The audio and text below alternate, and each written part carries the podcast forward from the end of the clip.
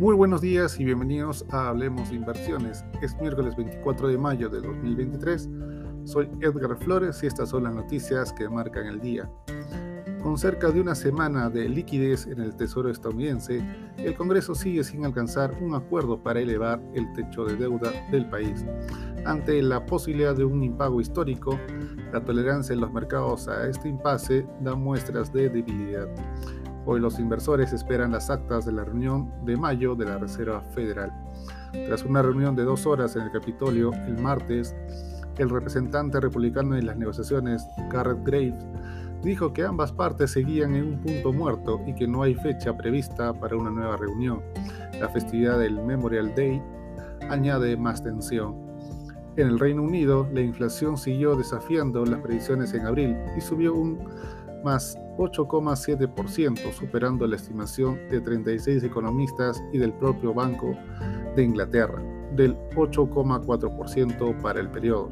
El IPC subyacente también se aceleró hasta el 6,8% y el mercado ya prevé nuevas subidas de las tasas de interés. Standard Poor's ha rebajado la calificación crediticia a largo plazo de SoftBank al grado Young de W más AW. El riesgo crediticio ha crecido debido a la venta de activos públicos, como Alibaba Group, y a una mayor exposición a startups con valorizaciones más volátiles. Las acciones de SoftBank bajaron menos 2,36% en Tokio.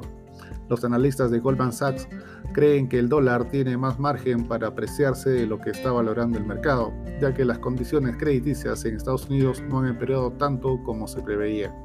Los mercados accionarios globales registran el día de hoy nuevos retrocesos con el LSP500 registrando disminuciones de menos 0,66%, mientras que las plazas europeas presentan retrocesos generalizados que incluso superan el umbral de menos 1,76%.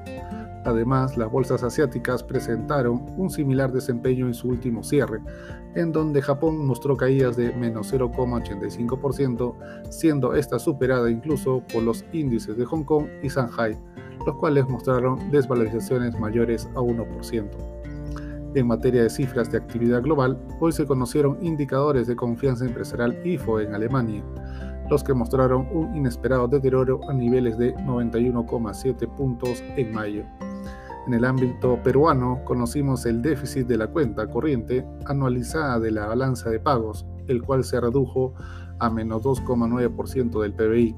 Por último, la bolsa limeña presentó una leve caída de menos 0,26% el día de ayer, mientras que la moneda se apreció en un 0,2%.